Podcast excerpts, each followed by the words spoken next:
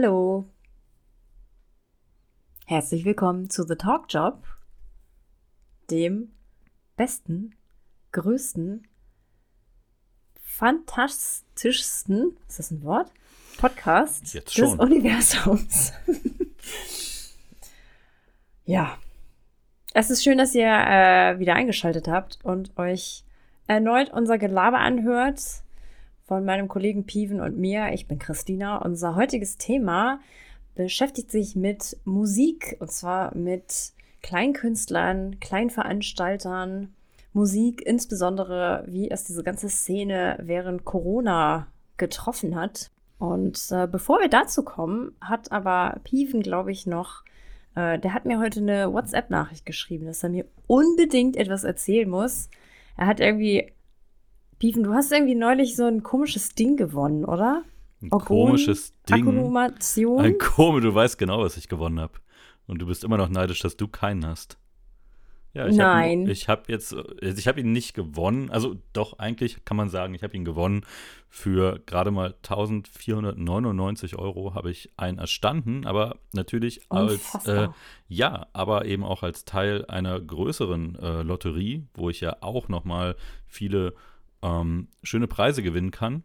Und äh, ja, ich denke, das wird jetzt in den nächsten Tagen passieren, dass ich da den Anruf bekomme. Und den äh, Orgona-Akkumulator, den habe ich aber schon. Und ich habe ihn jetzt das erste Mal benutzt, Okay, was hast du draufgestellt? gelegt. Äh, meine Fernbedienung und, was soll ich sagen? Ha, seitdem empfange ich wieder neuen Live. Und ich kann, ja, ja, ich kann jetzt wieder neuen Live gucken und da kann ich ja auch wieder gewinnen. Da kann ich ja auch Oh. wieder gewinnen. Okay. Also wenn ich mal, wenn ich mal bei dir in der Gegend bin, dann muss ich vielleicht einfach mal für eine Stunde neuen Live vorbeikommen. Hm, ja, mal sehen, ob ich dich reinlasse. Würde ich auch nicht. Naja, du hast ja auch nicht dran Du geglaubt. Angst, dass ich den klau. Ja, natürlich. Ich bin mir ziemlich sicher, dass du ihn klauen willst. Warum? Also, Das wäre der Grund, warum du vorbeikommst. nein. Hm. Also, ihr habt uns ja äh, Fragen geschickt. Wir wechseln jetzt das Thema. Ach Ich so, will äh, überhaupt ich gar nichts nicht klauen. gemerkt. Ich will überhaupt nichts klauen, okay? Ich bin überhaupt nicht interessiert an dem. Orgon-Akkumulator. Kannst du behalten. Kannst du alles drauf. Frag mich mal nächste Woche, was ich noch alles damit gemacht habe, dann schauen wir mal. Ja, okay. Also, ähm, liebe Zuhörerinnen, liebe Zuhörer, ihr habt uns ja Fragen gestellt und äh, wir haben uns eine ausgesucht. Die werden wir jetzt beantworten. Und zwar richtet die sich ähm, zielgerichtet, zielsicher an Piven. Und zwar hat jemand gefragt, was er eigentlich damit meint, wenn er am Ende der Folge immer sagt, vergesst nicht, was Ohana bedeutet. So, hier spricht Piven live aus der Post-Production. Warum denn jetzt dieser Schnitt mitten in der Sendung? Ganz einfach. Hm, Ihr habt es ja mitbekommen, mir wurde gerade in der Sendung eine Frage gestellt. Und zwar, warum ich zum Schluss immer sage, vergesst nie, was Ohana bedeutet. Und ich hatte die Frage auch in der Sendung schon live beantwortet. Aber ich glaube, dass die Antwort für viele Leute nicht zufriedenstellend gewesen wäre. Und ähm, das möchte ich jetzt gern berichtigen. Und ich meine, ihr stellt uns die Fragen ja schließlich auch, um eine vernünftige Antwort zu bekommen. Und die sollt ihr auch kriegen. Und darum ja, versuche ich das jetzt besser zu machen. Ja, warum äh, sage ich das zum Schluss immer? Eins vorweg, was genau das Wort Ohana bedeutet, werde ich euch auch jetzt tatsächlich nicht sagen, weil ich möchte, dass ihr das selber herausfindet und euch im zweiten Schritt Gedanken macht, was Ohana für euch bedeutet. Und genau das ist der Grund, warum ich das sage. Denn für mich persönlich war es so, dass ich das mal in einem Punkt in meinem Leben leider nicht genau beantworten konnte, als es sehr wichtig für mich gewesen wäre. Und das habe ich dann sehr bereut. Ich für meinen Teil habe aus dem Fehler gelernt, aber mh, damit ich es auch nicht vergesse, sage ich es am Schluss der Sendung. Und ähm, das ist sowohl für mich als auch für euch. Und ich würde mich auf jeden Fall freuen, wenn ihr euch mal schlau macht über den Begriff für die, die ihn nicht kennen und ja, euch auch mal Gedanken darum macht, was bedeutet das eigentlich für euch. Ich hoffe, dass euch das die Frage besser beantworten konnte und wenn ihr eine Antwort dazu habt, dann würde ich mich auch freuen, wenn ihr mal einen Comment bei Instagram hinterlassen würdet, wo ihr mal erzählt, was Ohana denn für euch bedeutet und würde mich sehr interessieren, ob die Antworten sich auch voneinander unterscheiden oder ob da alle in etwa dasselbe drin sehen. Okay, in dem Sinne wird es jetzt gleich weitergehen mit der Sendung. Also Achtung, es wird gleich einen etwas merkwürdigen Schnitt wahrscheinlich geben und einen etwas seltsamen Themenübergang. Aber so ist das leider mit Schnitten. Sie kommen aus dem Nichts. In dem Sinne viel Spaß und bis dann. Wollen wir mal zum eigentlichen Thema dieser Folge kommen? Ähm, ja, unbedingt. Äh, okay, das Thema handelt sich ja um Musik. Und deshalb würde ich jetzt gerne mal wissen, Piven, was war eigentlich dein erstes Konzert, auf dem du jemals warst? Ich war tatsächlich in meinem Leben nicht auf so vielen Konzerten. Und puh, also, ich weiß nicht, zählt der Brummkreisel? ist, das, ist, das ein, ist das irgendeine ein Kinderkonzert, was sonntags um 14 Uhr stattfindet, oder? Es waren, oh Gott, wie hießen die beiden? Ich glaube, sie hießen Achim und Kunibert. Die sind irgendwann mal live aufgetreten und ich bin aber irgendwann weinend rausgegangen, weil ich sie im Fernsehen irgendwie sympathischer fand. Oh nein. Ja, Achim und Kunibert waren gruselig, äh, live zumindest. Aber ich glaube, das erste Konzert von einer Band ist äh, eigentlich nicht sehr Spannendes gewesen. Also es war ein gutes Konzert, aber es war jetzt keine super Indie-Band und auch nichts, was irgendwie alle 100 Jahre auftritt. Das waren, glaube ich, die Toten Hosen. Oh. Ja, aber es war tatsächlich 2005 erst und 2005, 2004 irgendwie Stimmt, so. Du bist doch schon so alt. Wie gesagt, ich war nicht viel auf Konzerten. Für mich hat das immer nicht ja, so viel gebracht. Also ich habe es mir eigentlich lieber in irgendeiner Bar angehört, um mitzugrölen oder mir das Ganze ja, keine Ahnung, zu Hause angehört. Also für mich hat es immer nicht so viel Sinn gemacht, so viel Geld auszugeben, nur um es mal live zu sehen. Ich hatte eine Phase, da hatte ich dann doch mal Spaß dran. Mm, aber ja, wie gesagt, ich höre Musik eher aus dem Radio oder aus meinem Lautsprechern als live gesungen. Aber das geht dir sicher ganz anders. Erzähl mal, äh, wo warst du denn schon so überall? Also das erste Konzert, auf dem ich jemals Barry war. Barry Manilow kannst du übrigens weglassen, das weiß hier jeder. okay. Es war auch Livehouse. Die machen so. Oh ja, die kenne ich auch noch. Sehr soften Alternative Pop Rock. Kann, so kann man das, glaube ich, nennen. Aber ich fand die super. Da war ich, glaube ich, 14 hm, oder 15 Jahre alt. Meine Schwester ist mit mir hingegangen, aber es war okay für sie. Ja, das war das allererste Konzert. Das fand ich super. Äh, aber da ist gar nichts Spannendes passiert. Also da war halt, naja, war halt das Konzert, das war dann irgendwann zu Ende, aber ist nichts Besonderes los gewesen. Dann war ich mal auf einem Konzert von Block Party. Und da weiß ich noch, da war ich mit meinem damaligen Freund, da war ich, ach, keine Ahnung, irgendwie 19, 20 oder so. Und ähm, neben uns stand so ein Dude, der war, der ist halt richtig abgegangen. Der hat getanzt und ist rumgesprungen und hat sich seines Lebens gefreut. Und der hat wahnsinnig doll geschwitzt. Und hat dann meinem damaligen Freund, irgendwie ist er immer mit seiner, der Typ, der gesprungen ist, der hat immer die Arme oben und ist dann irgendwie immer mit seiner Achsel so an, den, an die Schulter meines Freundes gekommen. Aha. Und hat ihn so ein bisschen angeschwitzt. Mm. Das ist nicht das erste Mal, dass ich hier in diesem Podcast Achselschwitz-Geschichten von dir höre. Du scheinst da irgendwie eine spezielle Verbindung zu, zu haben. Hä, was, wann habe ich denn schon mal eine Achselschweißgeschichte erzählt? Da ging es um irgendeine Bahnfahrt. ja, siehst du, und schon weißt du es nämlich wieder. Jetzt denke ich mir nämlich nicht aus. Ja, kann sein. Auf jeden Fall ist es, ähm, auch, auch das ist irgendwie, ich weiß, ich habe das Gefühl, das wird so zu einem Muster, dass ich in jeder Folge eine Geschichte erzähle, die die so pre-Corona normal ist und Nein, stopp, nein, nein, nein. es war auch nein, es war auch vor Corona nicht normal. Dass Leute auf dem Konzert schwitzen und springen, das ist schon normal. Ist Dass Leute eklig, regelmäßig irgendwelche Achselschweißgeschichten erzählen. das ist nicht normal. Ja, okay, ich ja. habe noch eine andere Geschichte, die hat überhaupt nichts mit Schweiß zu tun. Ja, und sondern mit irgendwelchen anderen Ausscheidungen wahrscheinlich. Ich, ich bin Nein. sehr gespannt. Nee, das war ein Konzert von Panic at the Disco. Und okay. da war, glaube ich, der Frontmann total, der war irgendwie besoffen oder, oder hat gekokst oder ich habe keine Ahnung. Auf jeden Fall war der nicht gut drauf. Der hat wirklich keinen Ton gerade gesungen. Und nach 45 Minuten, glaube ich, hat er das Konzert beendet. Da habe ich mich richtig geärgert. Na, da war der Name sicher Programm, was? Not cool. Also, ähm, deren Alben mag ich aber ganz gerne. Also, ich, ich höre die Musik immer noch ganz gern, aber ich würde nicht nochmal auf ein Konzert gehen von denen. Oh. Naja, und was habe ich denn? Ich war ja auch schon auf mehreren Festivals. Ich war ein paar Mal auf dem Glastonbury Festival in England. Das ist wirklich, das ist das beste Festival der Welt. Das ist so, so, so, so schön. Und wer war denn da der Beste, den ich gesehen habe? Hm. Ich habe, na nee, die Foo Fighters habe ich verpasst, weil das war das Jahr, in dem Dave Grohl sich die, das Bein gebrochen hat und dann musste er absagen. Pah. Tja. Jetzt habe ich schlechte Laune. Also die Bands, die ich kenne, die wären trotzdem aufgetreten. Ähm, bei, dem Auf bei dem Gig, bei dem er sich die Haxe gebrochen hat, den hat er ja noch zu Ende gespielt. Ich glaube, das war in Stockholm. Und Ja. dann saß er da halt auf der Bühne mit seiner Gitarre auf dem Schoß und mit einem mit einer Bandage am Bein, aber das musste irgendwie super kompliziert operiert werden und dann musste er leider halt alles absagen, was dann sonst noch so anstand in dem Sommer. Ja. Spaß.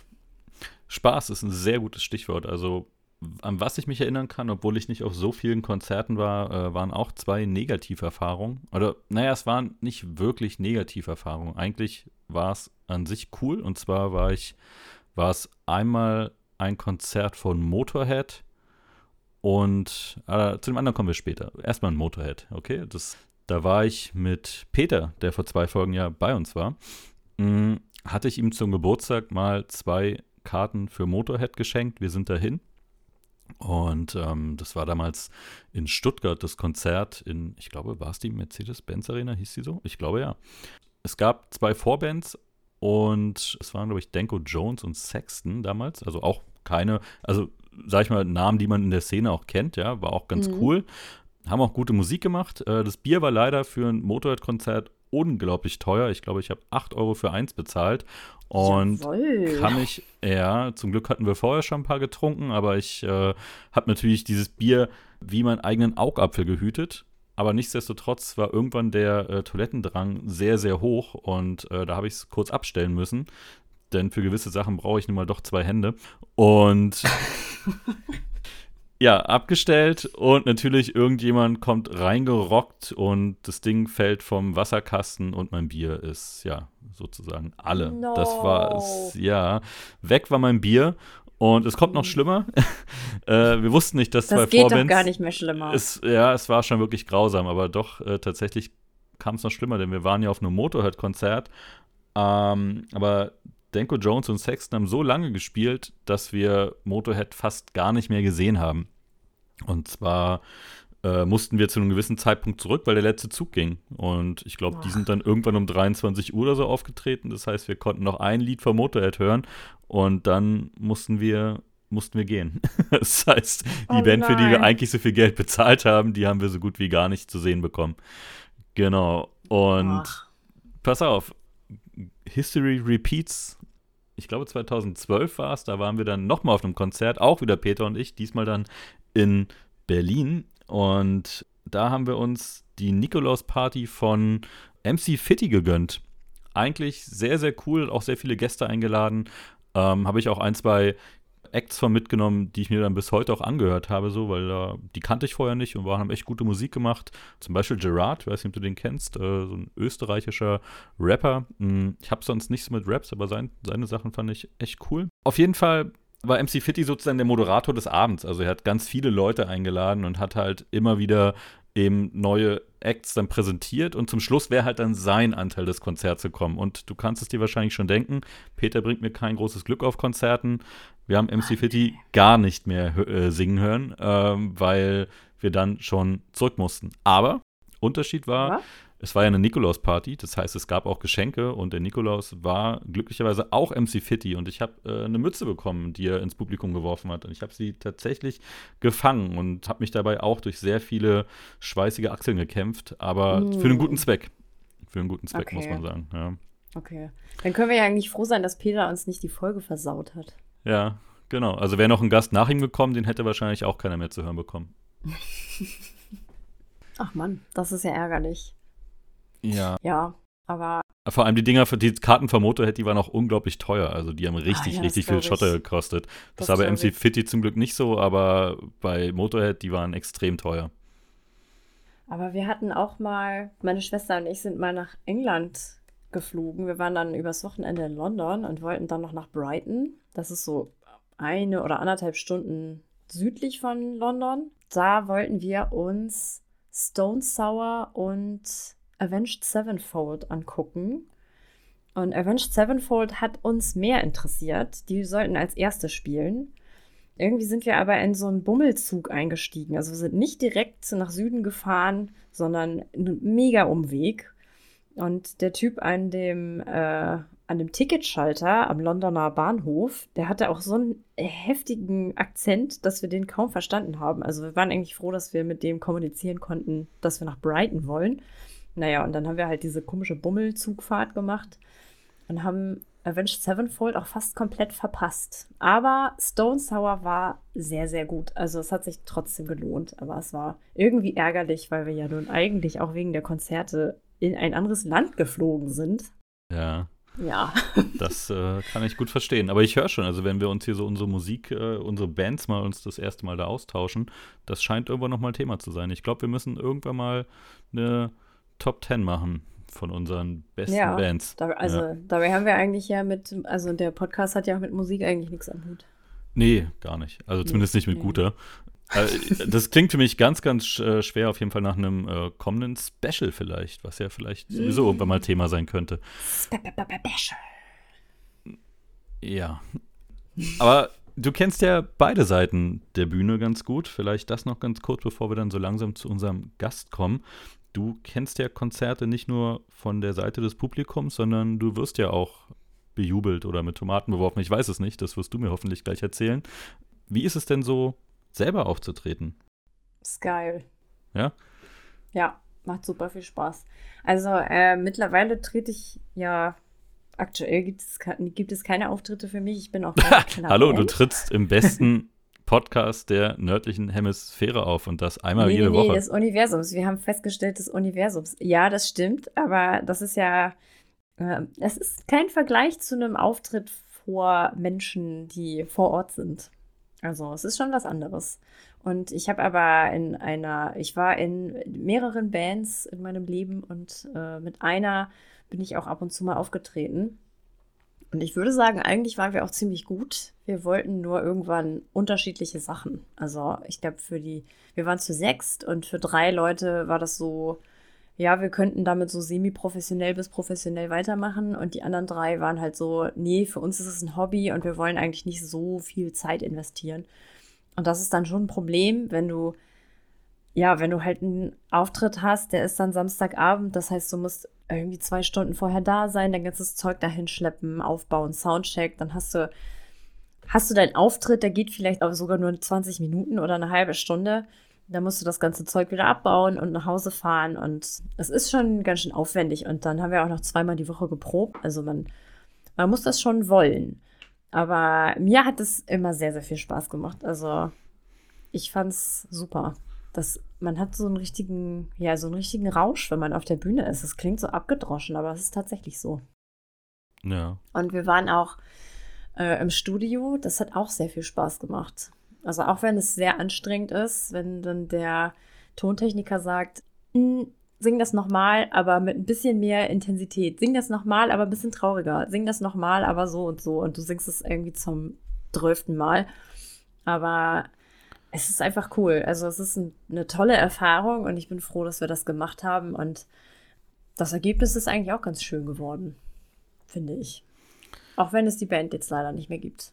In Gedenken an die Band darfst du sie gern hier an der Stelle grüßen, wenn du möchtest. Ja, Das ist dein Raum. Also wer, Ah, hier, ja. wer hier Grüße kriegt, wird, bei dem werden sie auf jeden Fall auch ankommen. Ja, das stimmt, weil jede Person auf der Erde hört uns und deshalb grüße ich hiermit die ehemaligen Mitglieder der Band Kaleidos Chaos. Und wer sich äh, weit für weiteres interessiert, der kann das ja mal auf Spotify anhören. Da sind nämlich unsere Songs immer noch zu hören. Aber wir werden nicht mehr auftreten. Eine letzte Frage noch äh, vor dem Gast, geht wahrscheinlich relativ schnell. Wie ist es mit Lampenfieber?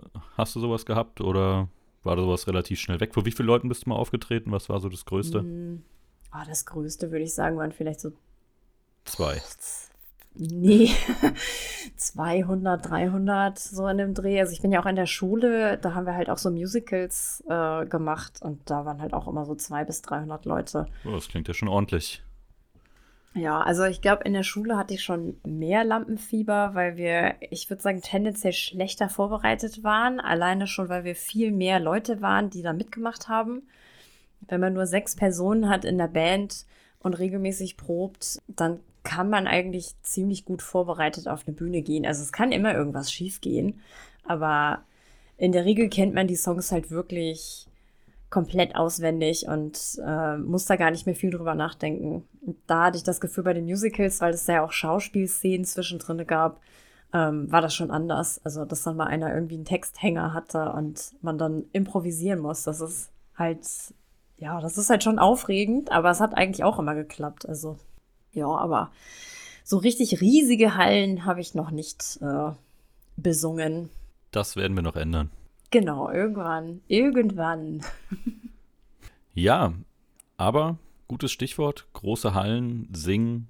Da kennst du ja jemanden, der sich mit ich sowas ganz jemanden, gut auskennt. Ja, ja, vielleicht möchtest du ihn mal ankündigen. Ich kündige ihn mal an und wir werden mit ihm auf jeden Fall auch ein bisschen über das Thema Corona sprechen. Bisschen vor dem Hintergrund, weil Künstler es sowieso schon schwer haben, für ihre Arbeit wert oder dass ihre Arbeit wertgeschätzt wird. Also ich kenne das halt auch, dass viele gefragt werden, hey, kannst du mal kostenlos hier auf meiner Party spielen oder so. Es gibt einfach Menschen, die sehen es gar nicht, die sehen es nicht, die sehen es nicht ein, für einen Musiker Geld zu bezahlen. Und ich finde, das ist ein Unding, weil das ist wahnsinnig viel Arbeit, bis man an dem Punkt ist, an dem man dann irgendwann ist. Und ja, während Corona hatte ich das Gefühl, dass sie einfach noch mehr im Stich gelassen wurden. Deshalb ist das auch ein bisschen eine Herzensfolge. Aber ich höre jetzt mal auf zu labern und komme zu unserem fantastischen Gast. Der liebe Stefan hat sich heute zu uns gesellt. Und Stefan und ich waren mal Proberaum-Nachbarn, Kollegen, Buddies. Weiß ich nicht, wie man das nennt. Stefan, hast du einen Begriff dafür? Äh, Kollegen ja, eigentlich war es mehr als Kollegen. Ihr habt ja mit der Band auch einen relativ äh, hohen Anteil an dem Engagement gehabt, den Raum irgendwie schön zu halten und ja. Das stimmt. Irgendwann gab es auch Rauchverbot in dem Raum. Da waren wir hier richtig die, die strengen Spießer unter der im Rockgenre. Ja, das war dann überhaupt nicht mehr Rock'n'Roll. Aber war schöner danach, als das Rauchverbot war. Das stimmt, ja. Und ist auch besser für die Stimme. Ist besser für die Stimme, ist besser für den Raum. Ist besser aus Brandschutzgründen, wobei ich glaube, dieser Proberaum, das war in so einem Bunker, in so einem alten, wie heißen die, Luft, Luftgeschütz, Schutztürme? Luftschutzbunker. Luftschutzbunker? ja, das kann hier häufiger mal passieren, dass du Christina Worte erklären musst. Das Problem haben wir hier regelmäßig. Ja, das stimmt. Das stimmt. Das ist in Ordnung. Ja, ich, ich mag das. Also bitte immer mansplainen. Das finde ich einfach, also das, das gibt mir richtig viel. Ja, genau. Aber in diesem Bunker, ich glaube, der hätte sowieso nicht gebrannt, aber war trotzdem schöner. Aber das soll gar nicht Thema sein. Ja, also er wäre ausgebrannt. ja, und dann hätte man ihn gereinigt und die nächste Band wäre reingekommen. Wie bist du denn eigentlich zur Musik gekommen? Also ich meine, wir kennen uns ja aus dem Proberaum und du warst ja so nett und hast immer irgendwie so finanziellen Kack dir aufgebürdet, obwohl das, glaube ich, keinen Spaß gemacht hat, allen hinter der Miete hinterher zu laufen. Aber das war ja nicht deine Hauptaufgabe. Irgendwann hast du ja mit Musik angefangen. Willst du dazu mal ein paar Worte erzählen? Ja, also das hängt so ein bisschen damit zusammen, wann man das Anfangen, also was man Anfangen nennen möchte. Ich habe irgendwie immer schon Bezug zu Musik gehabt. Ich habe gesungen, ich habe äh, getrommelt auf allem, was ich finden konnte. Und mit zehn habe ich aber angefangen, wirklich Gitarre zu lernen, weil mich das Instrument irgendwie begeistert hat. Ja, dann lernt man halt, dann entdeckt man irgendwann die E-Gitarre für sich, dann muss man natürlich in Bands spielen. Klar. Und darüber haben wir uns dann ja auch kennengelernt, weil ich mit meiner Band halt auch in dem Proberaum geprobt habe und man da schön laut sein konnte. Das stimmt. Aber das, das waren irgendwie so das war so ein Bandprojekt, was halt dann letztendlich auch nirgendwo hingeführt hat. Also ähnlich wie, wie du das gerade beschrieben hast, halt. Es gab halt einen Teil in der Band, der, der wollte das wirklich ernsthaft betreiben. Und es gab einen Teil, der wollte halt irgendwie in den Proberaum kommen und Bier trinken und Spaß haben, aber jetzt nicht unbedingt hinaus in die große weite Welt oder so. Oder also wir haben nicht viele Auftritte gespielt. Seit Mitte 20 ungefähr bin ich jetzt halt solo unterwegs. Ach so, dann hast du dich während der Corona-Krise quasi selbstständig gemacht. Nein, nicht seit Mitte 2020, Ah, seit, okay. seit ich Mitte 20 bin. Ah, ja, das Soweit das kann ich nicht mehr zurückrechnen. Das ergibt mehr Sinn, ja. ja, die Band hatte sich damals dann irgendwann aufgelöst und dann habe ich überlegt, was ich mache und letztendlich ist man am unabhängigsten, wenn man einfach alleine rumläuft und Leuten seine Lieder vorspielt und das habe ich halt dann angefangen. So 2013 muss das gewesen sein. Piven, möchtest du auch eine Frage stellen? Eigentlich? Nee, okay. Ja, ähm, ich komme ja nicht so aus dem Musikbereich wie ihr beide, deswegen wäre für mich zum Beispiel mal ganz interessant, wie genau nennt man denn jetzt den Beruf, den du jetzt aktuell ausübst? Ähm, also dazu muss ich erstmal sagen, dass ich äh, nicht nur Musik mache, sondern ich, also ich bin freiberuflicher Musiker, aber ich habe auch noch so einen klassischen Brot- und Butterjob im Büro. Das machen ja letztendlich viele, die die Musik machen, dass sie halt nicht irgendwie ihr eines Projekt haben, von dem sie leben können, sondern dass man sich halt äh, noch andere Dinge sucht. Manche unterrichten und manche, manche machen halt was ganz anderes, so wie ich. Und ähm, aber den, den musikalischen Bereich, ich bin, also ganz einfach gefasst, bin ich Singer-Songwriter. Also ich trete auf mit Liedern, die ich selber geschrieben habe. Okay. Aber soviel ich weiß, singst du ja nicht nur, sondern du veranstaltest ja auch, oder? Ja, genau. Also das hat sich mit der Zeit so ergeben. Ich bin, ich mache das nicht von Anfang an und ich hatte das auch nicht geplant. Ich bin am Anfang erstmal viel auf so offene Bühnen gegangen, wo man halt einfach hingehen und spielen konnte. Und daraus hat sich das dann, ist das irgendwann entstanden, dass ich was selber veranstalten wollte. Also eigentlich habe ich eine Veranstaltung gesucht, auf der ich gerne spielen wollen würde und habe sie dann halt einfach selber ins Leben Wow, gerufen. das hört sich super komplex und umfangreich an und vor allem super teuer. Wie lange dauert es, sowas zu planen und da die Leute für ranzuholen und was muss man da alles bedenken und vor allem, wie finanziert man das und wie wird es dann für dich äh, sich am Ende finanziell widerspiegeln? Also bist du mittlerweile, fällt dir das Geld aus den Taschen oder wie kann man sich das vorstellen? Schön wär's. Stefan ist der reichste Schön Mensch, den ich kenne. Locker, der reichste. Oha. Das tut mir leid. ähm, nee, also es ist eigentlich auf der Ebene, auf der ich das mache, verdient man damit eigentlich nicht mal Geld. Also es ist andersrum kostet es halt auch nicht unbedingt Geld. Also es ist, es kostet halt Zeit, es kostet Engagement, es, äh, man muss irgendwie sein Netzwerk aktivieren. Aber ich, ähm, ich bin jetzt, also es gibt halt einen Unterschied, ob ich, ob ich rechtlich gesehen der Veranstalter bin oder der Organisator.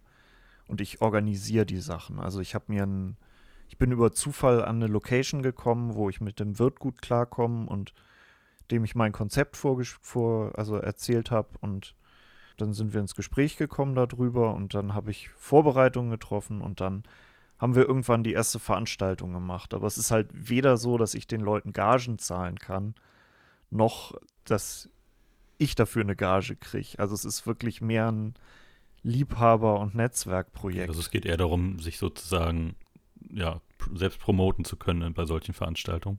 Ja, einmal das und es ist halt auch, es ist in gewisser Weise ist das ein Treffpunkt. Also das war mein Ziel damals. Ich habe so verschiedene offene Bühnen damals mitgekriegt und habe da so meine Ideale rausgezogen und wollte halt einen Ort haben, wo man sich so mit Gleichgesinnten treffen kann und wo aber auch Leute vorbeikommen, die genau dabei zuhören wollen, wie sich, wie sich Leute halt selber ausprobieren, die ihre eigenen Songs schreiben. Und das ist durch ein bisschen Vorarbeit und Rumfragen und, und so weiter ist es eigentlich dann auch genau so entstanden, wie ich mir das damals vorgestellt hatte. Glücklicherweise. Wie, ähm, hat So dein, richtig weiß man das vorher ja immer nie. ah ja, hat denn, hat deine Veranstaltungsreihe einen Namen?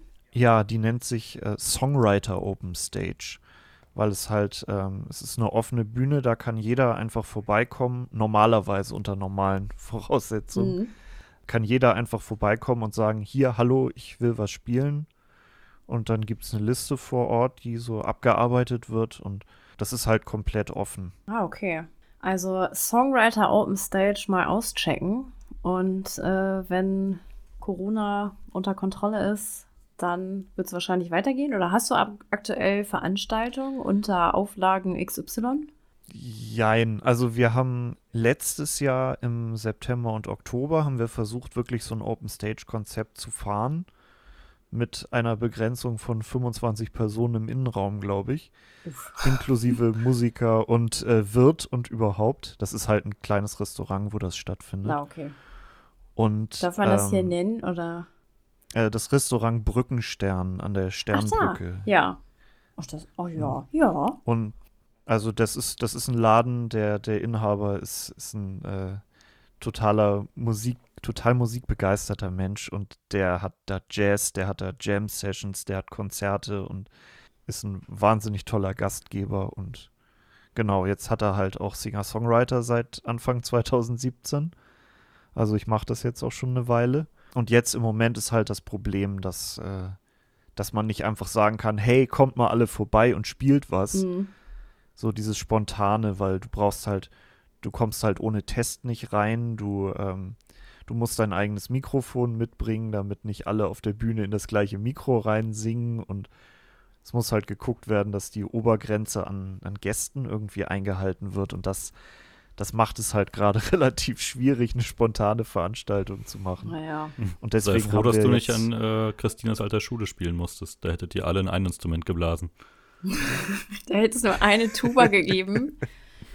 Aber die, das wäre auch das Konzert gewesen. Das war's. Nur die Tuba. Okay, okay. Ja, genau. Das, das ist auch ein schönes Konzept. Ist egal, was ihr spielt und was ihr könnt, ihr spielt jetzt alle Tuba. Ja, die Tuba, ne? Ich glaube, diese Tuba-Geschichte, die wird uns noch jahrelang begleiten, glaube ich. Jede Nacht in meinem Träumen. Jede, jede Nacht in deinem Traum. ja. Hast du dich denn. Ähm, Und jedes Mal wacht man von dem Geräusch Ja, auf. Ne? Schweißgebadet. aber hast du dich denn, wo wir gerade beim Thema sind, hast du dich irgendwie im Stich gelassen gefühlt während der Corona-Phase? Also ich habe zum Beispiel auch gelesen, diese Künstlersozialkasse, die ja quasi die Sozialversicherungsbeiträge zahlt für als Arbeitgeber sozusagen für Künstler, dass sie viele Mhm. rausgeschmissen hat, weil die Künstler dann halt nicht mehr mit ihrer Kunst Geld verdient haben, sondern plötzlich bei Rewe an der Kasse gesessen haben, um ihren Lebensunterhalt zu bestreiten. Was halt wahrscheinlich irgend so eine bürokratische Geschichte ist, aber halt auch einfach irgendwie fies. Hat dich sowas auch erwischt? Ja, ja. Das, ich muss sagen, dass ich das Glück hatte, da relativ gut durchzukommen, weil ich halt, wie gesagt, diesen, diesen anderen Job noch habe und das auch, ähm, also ein Angestelltenverhältnis ist in Teilzeit. Und dadurch, dadurch ha- hat mich persönlich das nicht so doll getroffen, aber ich habe von vielen das halt mitbekommen. Ich habe ein relativ großes Netzwerk so an, an MusikerInnen und da ist es ist es halt einfach gerade bei denen, die das hauptberuflich machen, sehr, sehr schwierig geworden, weil allgemein ja auch bei Solo-Selbstständigen das Problem war, dass halt ähm, keine, äh, keine Lebensunterhaltskosten sozusagen angerechnet werden konnten, sondern nur Betriebskosten. Hm. Und wenn du halt als, als Solo-Selbstständiger, Solo-Selbstständige quasi nur dafür arbeitest, dass du ein Dach über dem Kopf hast und was zu essen hast, dann, dann hast du quasi keine Betriebskosten und dann hast du auch nichts, was du da irgendwie geltend machen konntest. Hm. Und das, das, ist bei vielen schwierig gewesen. Bei der Künstlersozialkasse ist es ja so, dass du halt nachweisen musst, dass du den Großteil oder den größeren Teil von deinem Einkommen halt über künstlerische Betätigung bekommst. Und das war jetzt natürlich im letzten Jahr irgendwie schwierig, weil halt das meiste halt einfach weggebrochen ist. Hm. Ähm, ja, ich, ich persönlich bin halt, bin halt nicht in, in der Künstlersozialkasse aus genanntem Grund, weil halt im Moment das andere Einkommen noch das Musikeinkommen übersteigt und dadurch würden sie mich auch gar nicht nehmen. Aber ich habe ich hab da schon Diskussionen mitgekriegt, auf jeden Fall. Ja, als hätte man nicht schon genug am Hacken mit dieser ganzen, mit dem ganzen letzten, mit den ganzen letzten anderthalb Jahren. Aber wie wäre das denn normalerweise für dich verlaufen? Also was hast du denn eigentlich erwartet? Du hättest wahrscheinlich immer noch weiterhin deine offene, deine Singer-Songwriter Open Stage gemacht, wo man einfach vorbeikommen kann und sagen kann, ich will jetzt auf die Bühne und du hättest gesagt, ja, okay. Ja, genau, das hätte ich gemacht und ich äh, spiele halt auch eine gewisse Anzahl an Konzerten oder anderen Open Stages oder so im Jahr. Und das, ähm, das ist eigentlich schon so, dass mindestens jede zweite Woche irgendwas los gewesen wäre. Und das, das ist halt komplett weggebrochen. Also normalerweise hat die, die Veranstaltung halt eine, eine Weihnachtspause und eine Sommerpause, weil im Sommer alle auf den Festivals sind und da irgendwie bei dem Wetter auch keiner rein will. Naja. Aber kommt drauf an, wo das, das Festival heißt, ist. Sind, ja, gut, okay. ja, aber da, da wäre es halt schon so gewesen, dass ich halt meine, meine Veranstaltung im Jahr gehabt hätte und die Konzerte und halt auch viel, viel Zeit, wo man halt auf Veranstaltungen von, von anderen KünstlerInnen ist und sich anguckt, was die so tun und da netzwerkt und Leute kennenlernt. Und das war jetzt halt alles auf Eis gelegt. Hm. Was war denn, was war denn dein letztes normales Konzert oder Theaterbesuch oder Veranstaltung? Ähm, das allerletzte Konzert. Also es ist unter normalen Bedingungen. Ich muss gerade auch überlegen, aber ich glaube, da waren mein Mann und ich in der Elbphilharmonie und haben Olafur Arnolds Uha. gesehen. Und das war richtig schön. Okay, ähm, ich. Aber wir sind ja auch Snobs, das also. letzte Kon Ja, ja, ja, da kann ich nicht mithalten, es tut mir leid. Ähm, ich war im, in, ich glaube, in der Woche, bevor der Lockdown dann kam oder so, der erste war ich bei Bernd Begemann im Cocoon äh, auf der Reeperbahn.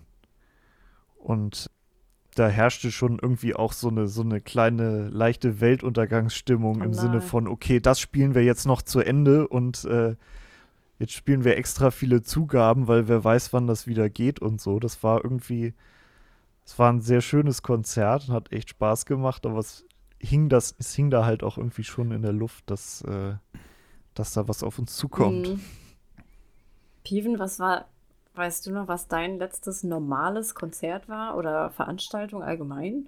Naja, also mein letztes Konzert wurde, beziehungsweise war nicht allzu sehr vor Corona, das muss schon ewig her gewesen sein. Ich glaube, es war irgendwann 2011 oder so und ich glaube, es war tatsächlich auch wieder Motorhead. Das muss eins der letzten von Lemmy damals gewesen sein. Also Corona hat mich da nicht sonderlich beeinflusst, aber meine Tante und mein Onkel, die sind wirklich, also richtige Konzerthopper. Die sind gefühlt jedes Wochenende auf einem anderen Konzert gewesen und waren sogar, wenn manche Bands auf Tour waren, sogar auf mehreren von denen. Und ich glaube, die haben so ziemlich jede Band, die sich zwischen 1970 und 2010 gegründet hat, schon mal auf einem Konzert gewesen. Also für die muss Corona echt hart gewesen sein. Ähm, Mhm. Bin ich mal gespannt, ob sie das jetzt alles wieder nachholen. Aber wie gesagt, im Grunde haben sie auch äh, die meisten alle schon mal live erlebt. Auch Leute, von denen ich gar nicht davon ausgegangen wäre, dass die überhaupt noch auftreten. Aber ja, wie gesagt, mich hat Corona da nicht so sonderlich getroffen. Aber da kann man ja sagen, in dem Fall haben sie eigentlich ganz gut vorgearbeitet. Ne? Das ja, stimmt. eben. Ja, ja, ja, die haben das auch alles schon gewusst. Die haben das schon lange kommen sehen mit Corona. Oha. Okay, und warum haben die nichts gesagt? Haben sie mir ja. Ich habe es nur nicht weitererzählt. Wow.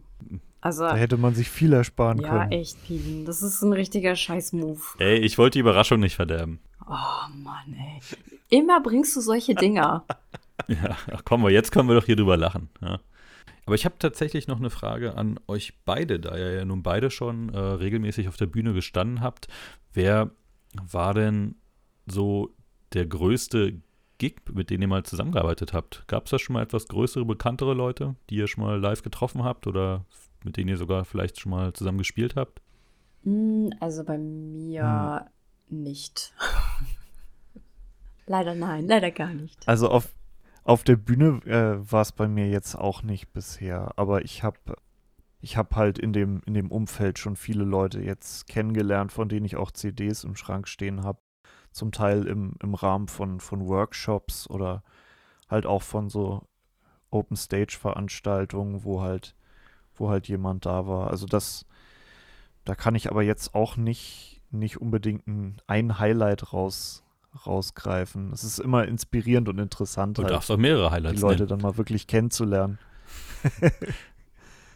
naja, äh, also ein Highlight war auf jeden Fall ein Songwriting-Workshop mit Jan Plewka von Selig. Das ist Ja. so meine, meine Lieblingsband und mein Lieblingssänger eigentlich. Und den halt mal so persönlich kennenzulernen und so in bisschen in seinen Kopf reingucken zu können, das war schon sehr, sehr interessant und sehr bereichernd. Das glaube ich dir gerne, ja. Guter Mann. Okay, da kann ich fast mithalten. Du hast gerade gesagt, du hast, Mal, dass ich- kennst keinen. Nee, nee, pass auf, das erste Mal, das erste Mal, dass ich in Oder einem bringst du mich Tonstudio jetzt? war. Nee, Ja, jetzt das erste ich, Mal, ne? dass ich in einem. Jetzt halt doch mal ein Sabbel, ey. Das erste Mal, dass ich in einem Studio war, das war dasselbe Studio, in dem, halt ich fest, Blümchen ihr erstes Album aufgenommen hat. Oha. Oha. Okay. Zugegeben, ich Also ich glaube, habe sie jetzt nicht getroffen, aber es war dasselbe Studio, okay? ey, Ja, okay, da kann ich nicht mithalten. Das, ja, da bin ich auch ein bisschen neidisch, muss ich äh, schon zugeben. Blümchen Tja. und ich, wir hatten auch unsere äh, eigene Historie. Aber dazu ein andern Mal. Mhm. wird das noch eine Spezialfolge? Eventuell Ich glaub schon. werden wir noch mal darüber sprechen. Ja, aber vielleicht machen wir noch mit einer anderen Frage weiter. Hm, Wir hatten, oder Christina hat es ja vorhin schon mal erwähnt, dass es manchmal auch Fragen gibt, ob man nicht mal kostenlos irgendwo auftreten kann, was natürlich gerade nach Corona wahrscheinlich noch schwieriger wird. Aber wirst du damit sowas auch häufiger konfrontiert, dass die Leute von dir einen Service wollen, aber versuchen irgendwie keine Bezahlung zu nehmen? Und uns brauchst du hier jetzt nicht nennen, ne? weil hier musst du ja auch nicht singen. Ein Glück. Tatsächlich passiert mir das relativ selten. Also, dass man irgendwie so im, im Freundeskreis das mal macht, okay, das, das ist was anderes. Aber dass ich wirklich, dass ich wirklich so von, von Leuten, die ich quasi gar nicht kenne, angefragt werde, hey, willst du nicht mal und ist voll schön bei uns, aber wir können dir leider nichts zahlen oder so, das, das habe ich eigentlich, habe ich eigentlich so noch nicht gehabt. Ich muss halt dazu sagen, ich spiele halt auch viel so kleine Konzerte, die dann nicht mit Gage, sondern auf Hut sind. Mhm. Also so auch in, in anderen Städten, wo dann halt Musikliebhaber hinkommen und so. Und da, da weiß man halt vorher nicht, was einen erwartet, aber das hat man sich dann auch ein Stück weit selber eingebrockt. Mm, Aber äh, eine Sache fällt mir gerade noch ein. Ich habe, als ich angefangen habe, ich nenne jetzt keine Namen, aber ich habe mal auf einem Festival gespielt, so ein, so ein selbstorganisiertes, aber gar nicht so kleines Festival. Relativ spontan, so als, als in, in dem kleinen Zelt, äh, während auf der großen Bühne umgebaut wurde, so ungefähr. Und da gab es nicht, nicht viel mehr als die, ähm, als die Fahrtkosten letztendlich. Aber es war irgendwie mal eine coole Sache und Headliner war Torfrock und so. Hm. Okay. Eine Band aus meiner Jugend. und das war schon, war schon cool, die dann mal zu sehen. Aber dann war es halt im nächsten Jahr so, da bin ich dann gefragt worden, hey, hast du wieder Bock und so? Und dann habe ich gesagt, äh, grundsätzlich gerne, aber es müsste halt so und so viel dann letztendlich für mich auch bei rumspringen. So, bei rumkommen oder bei rausspringen, wie auch immer.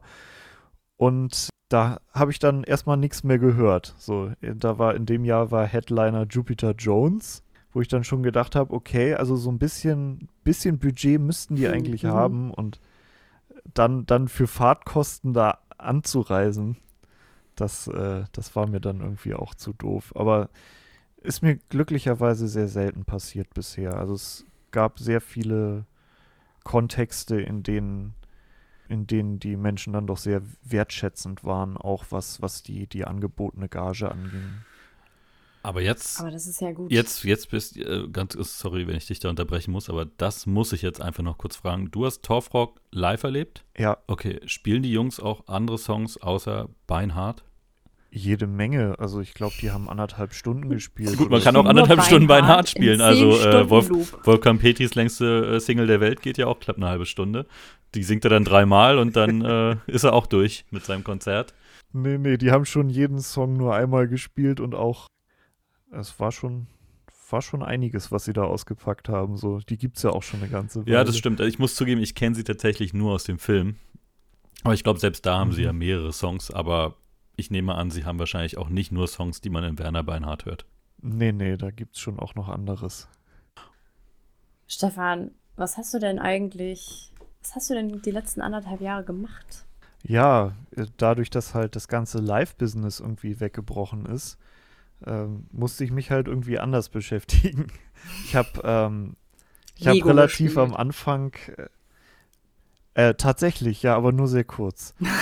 ähm, nee, ich habe ich hab die Zeit halt ein bisschen äh, genutzt, um mich weiterzubilden, also um, um mich speziell mit Musikproduktion und äh, Mischen und so weiter und so fort noch mehr auseinanderzusetzen und mir da meine Fähigkeiten zu, zu erweitern und habe das quasi in dem Rahmen gemacht, dass ich selber eine EP aufgenommen habe.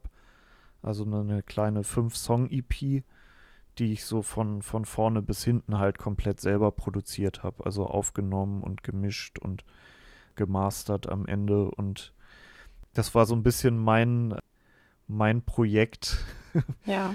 um irgendwie, um irgendwie beschäftigt zu bleiben, weil äh, für was, für was übt man sonst, wenn man, wenn man nicht mehr raus kann? Ja. Ich habe äh, ich, ich hab geschrieben und ich habe ich hab halt diese EP unten am Hafen, heißt sie, habe ich aufgenommen und habe sie im, im Frühjahr jetzt veröffentlicht in digital und genau, und jetzt, jetzt ist halt so ein bisschen die Frage, was, was dann zukünftig wieder geht und inwieweit man überhaupt schon wieder mit Konzerten planen kann, inwieweit sich das so auf meiner Ebene lohnt und auch mit meiner Veranstaltung.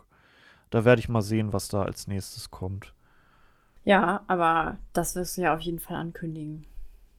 Wir werden das. Ja, das werde ich auf jeden Verbreiten. Fall tun. Ja, das findet man auf jeden Fall auf meinem Instagram-Account oder auf meiner Homepage vielleicht auch. Du kannst sie gerne namentlich benennen. Äh, StefanHeidmannmusik.com. Das war überraschend. Ja. Ich dachte, ich dachte, ich darf nicht zu weit weggehen, sonst sind die Leute alle verwirrt. Und wie kann man jetzt, wie könnte man Künstler aktuell unterstützen? Was würdest du sagen, ist die beste Art und Weise? Ich habe, also meine Schwester zum Beispiel hat Ähm. ganz vorbildlich hier in Hamburg, nee, ich glaube, das gab es in Hamburg, Berlin, Frankfurt, in mehreren großen Städten, äh, konnte man Kunst fürs Klo kaufen. Und das waren so Mhm. ähm, verschiedene Künstler, die halt im Namen von verschiedenen kleinen Clubs und Bars äh, Kunstwerke erstellt haben und die wurden dann halt gedruckt und das konnte man dann kaufen. Ich glaube, manche haben tatsächlich auch einfach äh, Wände abfotografiert, die mit irgendwas beschmiert oder beklebt waren aus ihren Clubs und haben das dann halt per Kunstdruck verkauft und zu Geld gemacht. Das fand ich jetzt, fand ich eine sehr, sehr schöne Aktion. Fällt dir noch was anderes ein oder hast du irgendwas Spezielles? Also die Aktion, die du gerade ansprachst, die habe ich auf jeden Fall auch mitbekommen. Das fand ich auch sehr schön.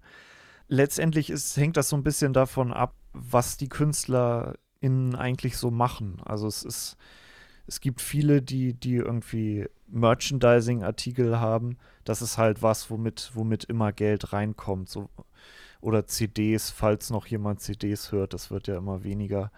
Aber das sind so, das sind so direkte Unterstützungen, für die man dann, für, für die man dann auch noch einen Gegenwert bekommt.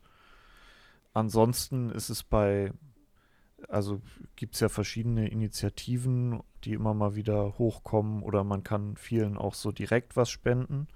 Und bei denen, die, die wirklich Konzerte geplant haben, ist es auch immer wichtig, dass sie vielleicht schon im Vorfeld möglichst viele Tickets verkauft haben, auch wenn man noch nicht ganz sicher ist, ob das stattfinden kann, weil man einfach, weil man einfach besser planen kann. Also man muss ja auch, man muss ja auch bedenken, dass also viele, viele Bands, da muss ja auch jeder von, von den MusikerInnen, die in der Band spielen, irgendwie, irgendwie über die Runden kommen. Oder es, manchmal gibt es einen Bandleader oder eine Bandleaderin, die halt quasi Gagen oder Gehälter auszahlt an die Bandmitglieder. Und das geht natürlich leichter, wenn man wenn man im Vorfeld schon mal ein bisschen, bisschen was eingenommen hat.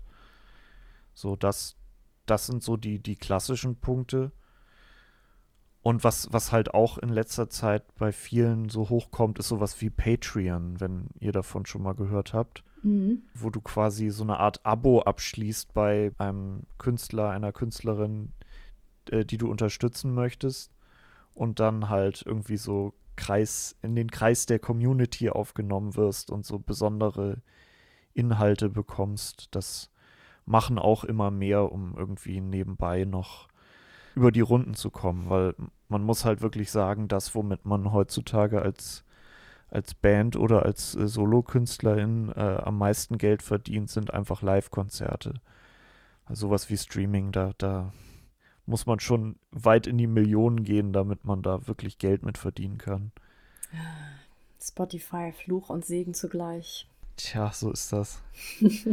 Aber man kann auch fast nicht ohne, wenn man irgendwie gesehen werden will. Das ist so der Zwiespalt, in dem sich ganz, ganz viele befinden. So einerseits, einerseits möchte man gerne noch Geld für seine Kunst haben, aber andererseits, wenn die Leute alle nur da gucken, dann wird man halt nicht mehr gefunden. So, das, das versuchen, das versuchen viele irgendwie dann mit, mit sowas wie Patreon oder so zu umgehen, dass man halt quasi so Content für alle hat und dann noch speziellen Content für die richtigen Fans. Da muss man sich irgendwie so ein bisschen auch selber seinen Weg suchen. Patreon, das ist aber auch gar nicht, also es muss ja nicht teuer sein. Also ähm, man muss ja, kann ja auch sagen, ich kann irgendwie nur zwei, drei, fünf Euro im Monat dafür ausgeben und dann ist es ja auch okay. Also die Schwelle, soweit ich weiß, ist sehr niedrig, um da seinen Künstler zu unterstützen. Das stimmt, auf jeden Fall. Also viele haben da halt auch noch äh, verschiedene Kategorien, die halt äh, mehr oder weniger Content dann noch beinhalten. Und äh, ich habe auch schon gesehen, dass die, die Basiskategorie bei einem Euro im Monat liegt. So. Also da kann man, da kann man dann auf jeden Fall mal reingucken und das ist dann ja auch kein 10-Jahres-Abo oder sowas, sondern kann einfach mal für eine Zeit, wenn man möchte, unterstützen oder man bleibt halt einfach dabei oder ich habe es selber für mich auch noch nicht ausprobiert, aber ich finde es eine ganz interessante Sache auf jeden Fall. Ja, definitiv. In dem Zusammenhang fällt mir jetzt doch noch eine Frage ein. Und zwar, du hast ja schon erwähnt, dass sich mittlerweile viele Künstler auf oder über soziale Medien vermarkten. Und gerade in den letzten 10, 12 Jahren haben sich ja auch sehr, sehr viele mm, oder haben sehr, sehr viele Bands und Einzelkünstler auch YouTube für sich als ähm, Bühne genutzt und sind damit ja teilweise auch wirklich äh, sehr, sehr berühmt geworden. Ist sowas für dich denn auch eine Option oder bist du da eher Fan der alten Schule? Also wenn ich das so beantworten soll, dann bin ich eher Fan der alten Schule. Also es ist ähm, es ist halt auch immer ein bisschen die Frage, was für ein Publikum man, man erreichen will oder was, was eigentlich der Grund ist, warum man auf der Bühne steht oder warum man Musik macht. Und ähm, ich, ich habe jetzt in der Zeit halt auch gemerkt, wie, wie mir irgendwie die, so die, die Stimmung im Raum fehlt, wenn man, wenn man spielt. So dieses, man spielt ja nicht, man spielt ja nicht einfach und die anderen hören zu, sondern es ist ja irgendwie ein Austausch und man, man geht irgendwie miteinander so eine Beziehung ein in dem Moment. Und das, das ist was, das, das würde mir fehlen, wenn ich jetzt quasi ganz doof gesagt Content-Künstler wäre. So, also das, wir haben zum Beispiel versucht in der, äh, im ersten Lockdown, glaube ich, war das die Songwriter Open Stage auf Instagram zu übertragen. Also, dass wir quasi so mit Splitscreen, so wir holen dann jemanden dazu und der spielt dann und das war auch schön, irgendwie die Leute wiederzusehen und zu hören und irgendwie das Gefühl zu haben, dass man verbunden ist. Aber es, es, es fehlt halt irgendwie so das, was, was für mich persönlich halt äh, Live-Konzerte ausmachen. Und deswegen diese ganze Streaming-Sache war irgendwie nicht so meins. Und bei, bei YouTube ist dann auch inzwischen wieder die Sache, dass halt die, die Qualität, die es halt so gibt, ist halt auch schon relativ hoch. Also auch technisch gesehen, da muss man sich dann sehr mit der Technik beschäftigen, wie man das möglichst gut hinkriegt. Und das muss man dann halt auch wieder wollen. Also das ist, ist so, so gerade im, im DIY-Bereich immer die Frage, worauf, also wo kann ich mich wirklich reinarbeiten, weil alles geht einfach nicht. Und da ist bei mir so ein bisschen das Ding, dass ich dann doch eher, also so Studioarbeit mag ich auch. Ich, ich produziere auch hier und da mal so ein bisschen für, für MusikerInnen aus meinem Umfeld, aber live ist halt schon irgendwie was Besonderes für mich. Und ja, das ist schon, ist schon eher der Fokus. Das Oldschoolige auf der Bühne sitzen mit der Gitarre und Geschichten erzählen, das ist schon schön. Dann vielleicht noch eine Frage zum Schluss, die eigentlich wahrscheinlich eher in den Anfang gehört hätte. Was genau für einen Stil spielst du denn eigentlich auf deiner Gitarre? Ja, das, das ist immer gar nicht so leicht, äh, gar nicht so leicht zu definieren, weil man ja meistens verschiedene Einflüsse hat, die irgendwie verschmilzen. Also ich, ich schreibe auf Deutsch, deutsche Texte und vermische das so ein bisschen mit, mit folkiger bis bluesiger Musik eigentlich. Bisschen Manchmal ist es ein bisschen poppiger, manchmal ist es ein bisschen bluesiger und das ist halt, ist halt so eine Melange aus Sachen, die ich einfach selber gerne höre und die, die da irgendwie zusammenkommen. Hm, okay, ja, klingt doch sehr interessant. Also ich frage das unter anderem auch deshalb, du wirst ja durch deinen Auftritt hier heute mehrere Tausende, Abertausende Fans äh, dazu gewinnen und die sollen natürlich auch ein bisschen wissen, auf was für Musik. Worauf sie sich einlassen ja, sag, wie du es für richtig hältst. Zum Schluss vielleicht nochmal eine lockere Frage, die ich auch gerne nochmal an euch beide richten würde, da ihr ja beide schon viel auf Bühnen unterwegs wart. Gibt es lustige Geschichten, an die ihr euch erinnert, äh, die euch im Gedächtnis geblieben sind, die es auch wert sind, hier erzählt zu werden und die nichts mit Schweiß oder Spucke zu tun haben? Also, was soll oh, denn dieser Seitenhieb hier schon wieder? Also, jetzt mal ganz im Ernst.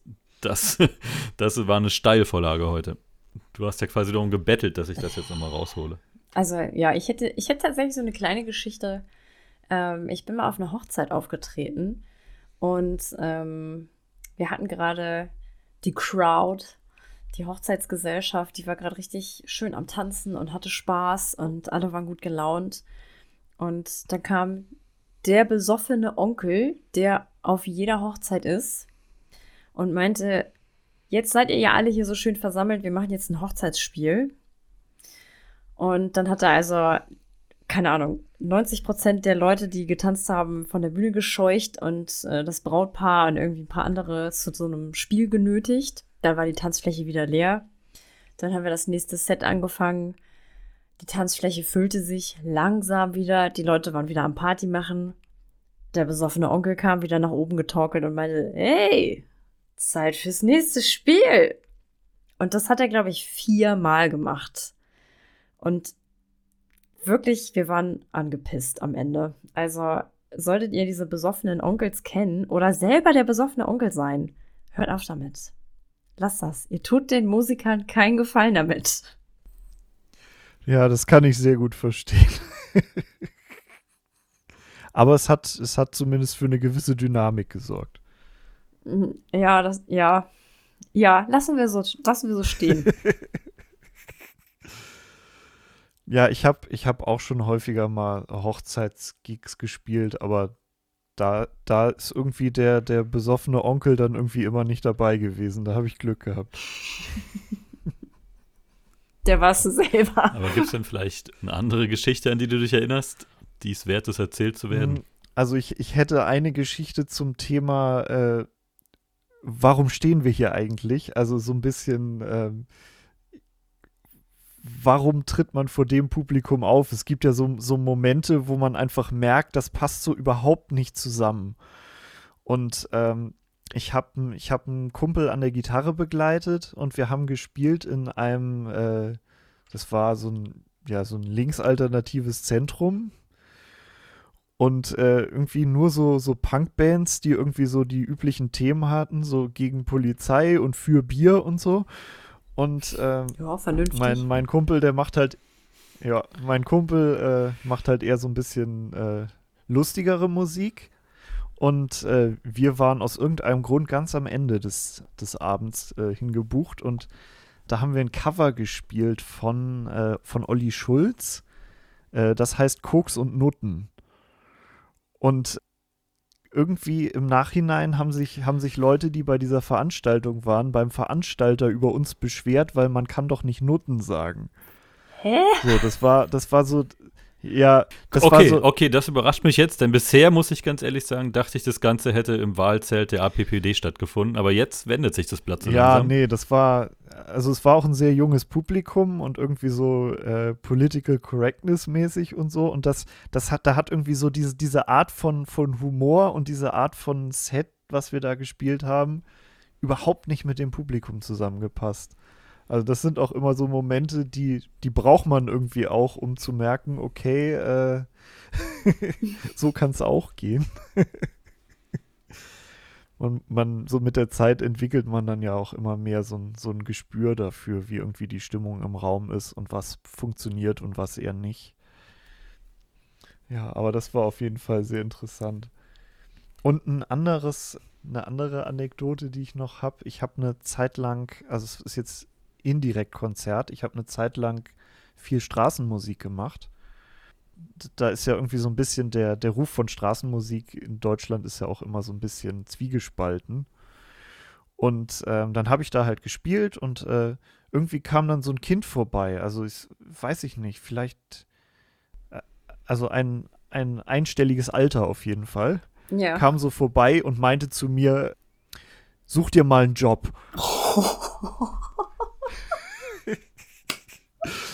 So, dann war ich, in dem Moment war ich erstmal total baff. Und, aber ich habe ich hab dann auch, ich habe dann auch gedacht, okay, das ist irgendwie, irgendwie ist es auch bezeichnend dafür, was, was für einen Wert so Kultur manchmal hat, wenn sie halt nicht auf den ganz großen Bühnen stattfindet. So dieses, äh, also es ist manchmal hat es so ein bisschen immer noch, obwohl Straßenmusik in anderen Ländern ja total angesehen ist, äh, irgendwie immer so dieses, dieses Bettler-Image mit bei und das, also, aber das halt von so einem kleinen Kind, das fand ich schon hart in dem Moment. Ja, aber es gibt ja auch solche und solche Straßenmusiker. Also manche sind, manche sind wirklich richtig, richtig gut. Und da bleibt man dann irgendwie mal kurz stehen und hört, hört denen zu, weil es einfach wirklich tolle Musik ist. Aber ich weiß noch, als ich studiert habe, musste ich immer über so eine Fußgängerbrücke rüber. Und da saß eine Dame mit ihrem Akkordeon und die konnte vier Takte aus einem, weiß nicht, es klang nach einem tragischen Lied, aber sie konnte halt nur diese vier Takte oder vielleicht waren es acht und die hat sie von morgens bis abends gespielt. Im Dauerloop und nichts anderes gemacht. Mhm. Also da bin ich nicht stehen geblieben, um ihr zuzuhören. Aber die Dame hat versucht, jeden, der vorbeiging, dazu zu animieren, doch stehen zu bleiben und ihr Geld zu geben. Also, hm, ich kann schon verstehen, wenn, wenn Leute irgendwie mit Straßenmusik eher so nervige, nerviges Betteln assoziieren. Aber muss auch sagen, wenn es richtig gute Straßenmusiker gibt, dann finde ich, kann man das auch genießen. Also wenn es irgendwie ein schöner Sommertag ist und man hat einfach gratis Musik, gratis gute Musik, kann man da ja auch mal ein paar Euro reinschmeißen in den Gitarrenkoffer. Ja, ich muss auch sagen, ich habe sehr, sehr positive Erfahrungen eigentlich damit gemacht, aber das war so ein Moment, das war so ein Hochmoment irgendwie. Kannst du einen Song draus Ja, aber ich, es gibt ja zum Beispiel, ja, stimmt, das, das muss ich mir noch aufschreiben.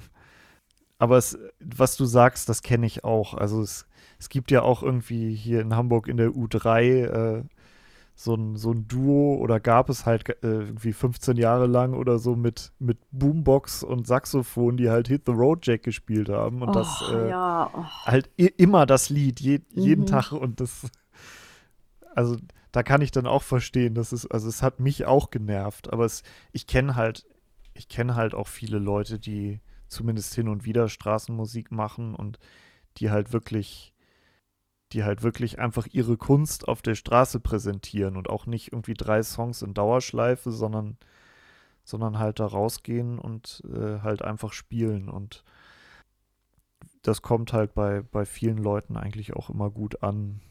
Also insgesamt habe ich da schon gute Erfahrungen gemacht, muss ich schon sagen. Ist auch ja. sehr ehrlich. Ja, sehe ich auch so. Piven, willst du mal das Fazit nennen? Nee, ich überlasse es heute mal dir. Ich glaube, das hat bisher immer ich gemacht. Heute hast du mal. Ist ja auch dein, Oh, dein, jetzt dein, Fach, aber, dein jetzt, Fachbereich. Jetzt, the pressure is on. Ja, was kann man denn sagen zum Fazit? Also Künstler und Kleinveranstalter beziehungsweise Organisator ist, wird nicht so gut bezahlt, wie man denken könnte. Also immer noch eher eine Herzenssache, aber definitiv ist es das wert zu machen. Ja, Corona hat euch und sicherlich auch viele Schauspieler, Maler, sonst. Blablabla. Oh Gott, oh Gott, oh Gott, ich kann gar nicht mehr sprechen. Also Künstler insgesamt äh, ein bisschen gebeutelt, aber ich hoffe, dass es wieder bergauf geht. Liebe Zuhörerinnen und Zuhörer, kauft fleißig Tickets. Auch wenn ihr noch nicht wisst, wann genau diese Veranstaltung garantiert stattfinden wird. Aber wenn ihr Künstler habt, die ihr unterstützen wollt. Garantiert ist ein ja, ja, ja. wichtiges Ey, Wort in dem ich hab, Zusammenhang. Wir haben, glaube ich, hier seit einem Jahr oder seit fast anderthalb Jahren haben wir Tickets hier rumliegen. Das Konzert wurde schon mehrfach verschoben, aber wir wollen das einfach sehen. Und deshalb werden wir die so lange hier aufbewahren, bis es tatsächlich stattfindet. Und ähm, ja, bitte, bitte, bitte unterstützt Künstler, denn ich finde, es war einfach viel zu ruhig. Es war nichts los während Corona und ich freue mich wahnsinnig drauf, wenn mal wieder was passiert. Und vielleicht komme ich ja selber auch noch mal irgendwann auf die Bühne. Feiere ich mein großes Comeback. Du kannst gerne bei mir mal auftreten. Äh, Comeback? Vielleicht mache ich das mit meiner Ukulele. Nee, nee, nee, nee, du hast einen Exklusivvertrag. Du trittst hier ja jede Woche auf, ja. Und das sogar während Corona, ja, durftest du hier schon auftreten. Also ich möchte, da kannst du dich jetzt nur Nee, wirklich das nicht stimmt, aber ich trage ja auch diesen Podcast. Also ohne mich gäbe es den ja gar nicht. Ja, stimmt. Deswegen macht der Song auch drei Minuten von der ganzen Stunde in etwa aus. Ja, und kommt auch immer ganz zum Schluss. Ein sehr, sehr gutes Stichwort. Schluss. Ja, Stefan, äh, zu guter Letzt immer noch eine ganz große Entscheidungsfrage. Ich kann die Schweißperlen auf deiner Stirn und ich muss sagen, dieses Wort Schweiß ist heute viel zu oft gefallen an diesem Abend. Schweiß. Äh, quasi sehen. Machen wir es kurz und schmerzlos. Mit wem von uns beiden wirst du auf Welttournee gehen? Hm, ich glaube, ich würde mit Christina auf äh, Welttournee gehen, weil ich bei ihr weiß, woran ich bin. Was? ich weiß, dass sie, Aber ich ich habe weiß, den dass sie das gut Ozonakkumulator. macht, was sie tut. Mm. Bei, schon bei dir ich weiß ich noch nicht.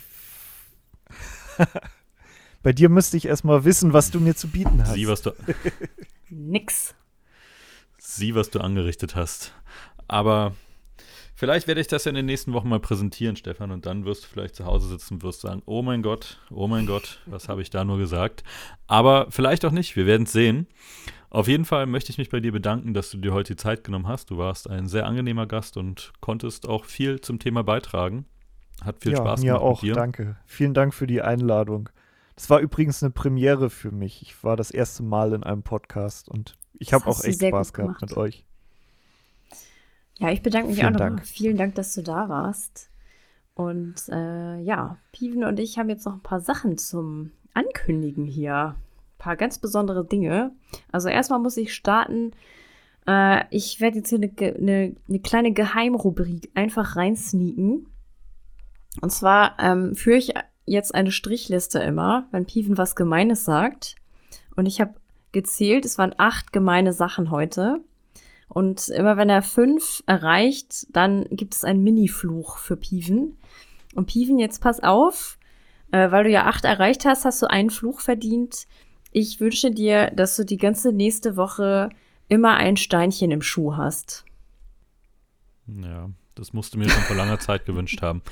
Aber ich werde dich auf dem Danke. Laufenden halten. Ja, aber wie du es schon sagst, es ist nicht äh, das Einzige, was es noch anzukündigen gibt. Ähm, wir haben demnächst ein Special geplant, ein erstes kleines Special. Äh, und zwar im Oktober ist es soweit. Und wir haben auch schon ein Thema, und zwar wird das Thema 90er Jahre sein. Und so schließt sich der Kreis mit Blümchen. Mm, auch die war ein wichtiger, äh, eine wichtige Schlüsselperson der 90er, zumindest wenn es um Musik geht. Warum sagen wir euch das heute schon? Und zwar aus folgendem Grund. In dieser Folge wird es dann auch ein bisschen mehr um die Musik der damaligen Zeit gehen. Und ich bin sicher, viele Kinder der 90er hören uns hier heute auch zu. Und ähm, ich bin sicher, auch ihr werdet eure Lieblingssongs aus dieser Zeit haben. Und vielleicht schickt ihr uns die einfach mal auf Instagram. Denn insgesamt werden wir bis zu fünf Songs in dieser Folge performen. Und wir hätten gern von euch ein paar Songs, die wir für euch auf der Ukulele performen sollen. Und da könnt ihr Bitte, auch Blümchen unbedingt. nennen. Das war mein erstes Album übrigens. Tun wir, tun wir so, als hätten wir das nicht gehört. Äh, was haben wir denn noch so für Rubriken in nächster äh, Zeit? Wir haben ähm, nicht Rubriken, sondern Themen. Und ihr könnt uns äh, gerne schon ein paar Fragen schicken, wenn ihr euch interessiert für die Themen der Zukunft. Und zwar sprechen wir in Zukunft auch noch über das Thema Erderwärmung. Und wir haben außerdem einen fantastischen Gast, der an der Juilliard-Schule äh, in New York studiert und dort Filmmusik, sich zum Filmmusiker ausbilden lässt. Wir werden mit einem Sanitäter sprechen, der Sanitäter nur als Nebenberuf ausübt, aber hauptberuflich Ingenieur ist und Rettungsfahrzeuge baut und entwirft. Also ihr seht, wir haben spannende Gäste und spannende Folgen für euch geplant. Äh, schickt uns gerne Fragen, wenn euch etwas dazu einfällt, was ihr wissen wollt und was wir dann an die Gäste weiter, weiterfragen.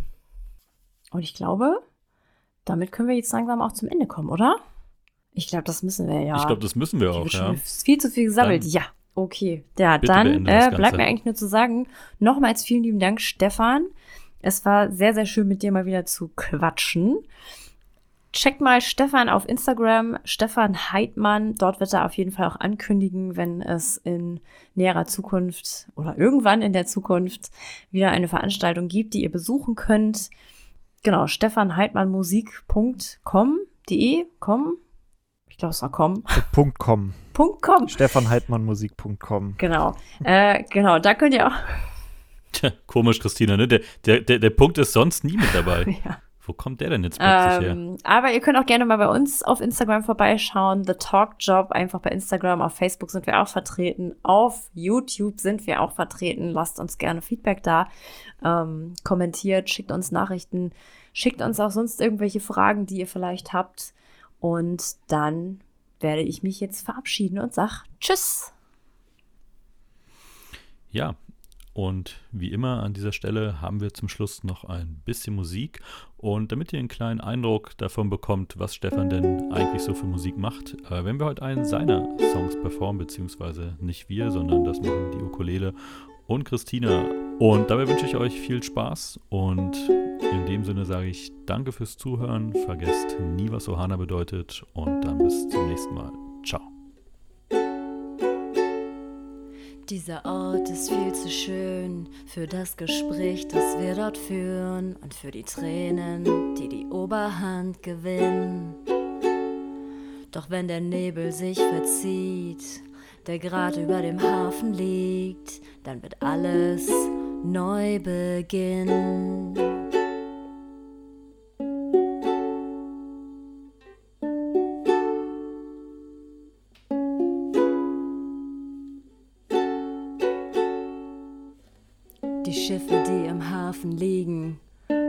Dort im Wasser wiegen, sind Silhouetten einer unbekannten Welt.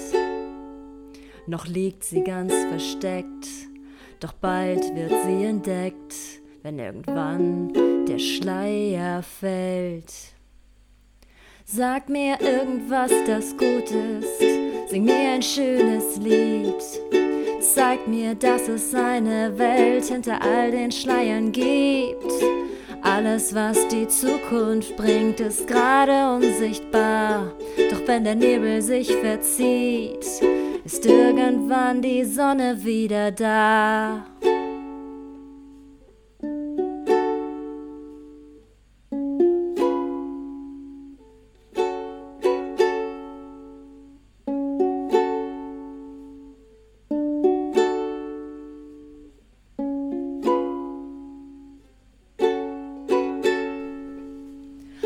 Diese Nacht verliert sich im Grau wie die Tränen im Asphalt der Stadt.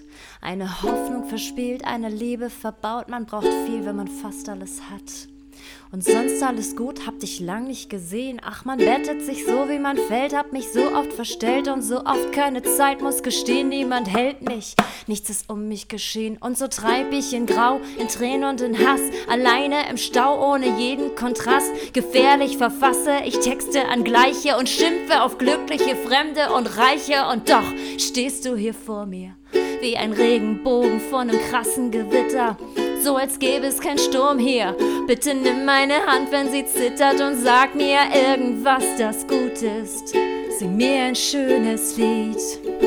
Zeig mir, dass es eine Welt hinter all den Schleiern gibt. Alles, was die Zukunft bringt, ist gerade unsichtbar. Doch wenn der Nebel sich verzieht, dann ist irgendwann die Sonne Millimeter überm Horizont, wie nach dem ersten Kuss. Licht durchdringt die Wolkenberge, zeichnet Gold aufs Grau der Ferne. Ich seh dich an und der Beginn erklärt den Schluss. Wir sind gefangen, nicht verloren im Leben, wollen wir nicht weiter. Sag mir irgendwas, das gut ist, sing mir ein schönes Lied.